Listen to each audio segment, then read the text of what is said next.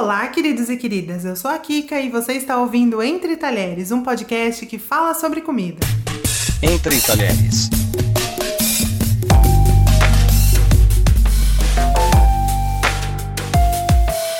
Hoje eu vou dar uma dica de série para você que adora ver programas sobre comida na televisão. Street Food na Netflix. Tem duas temporadas que estão até separadas no catálogo.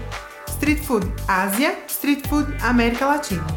Como diz o nome, a série vai atrás de comidas de rua, mas é aquela comida de rua raiz mesmo, sem nenhum glamour, só que é cheia de sabor.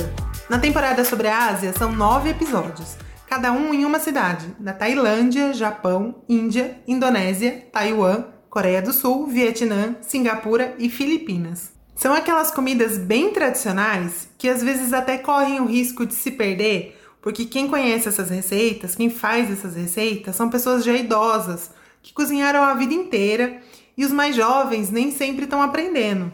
Inclusive, em um dos episódios é dito exatamente isso: que essa geração que trabalhou duro, se sacrificou pelos filhos, é, eles fizeram isso para que os filhos não precisassem fazer a mesma coisa. Mas também tem uma galera mais jovem aí modernizando essas comidas tradicionais.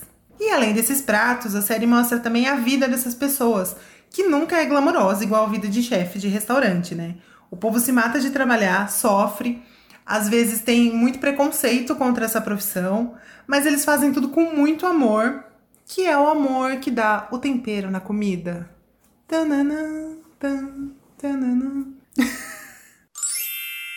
que a comida de rua, a gastronomia de rua, é uma parte da cultura de uma importância que não dá para medir. É um negócio que valoriza os ingredientes locais, que preserva as tradições e que une as pessoas de todas as classes sociais, né? Quem não gosta de comida de rua? Se você não gosta de comida de rua, sai daqui, não quero amizade com você não.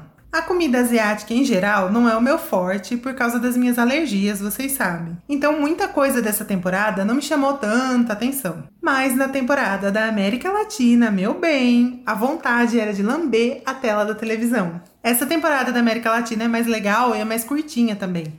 São seis episódios em Buenos Aires, na Argentina, Salvador, aqui no Brasil, Oaxaca, no México, Lima, no Peru, Bogotá, na Colômbia e La Paz, na Bolívia.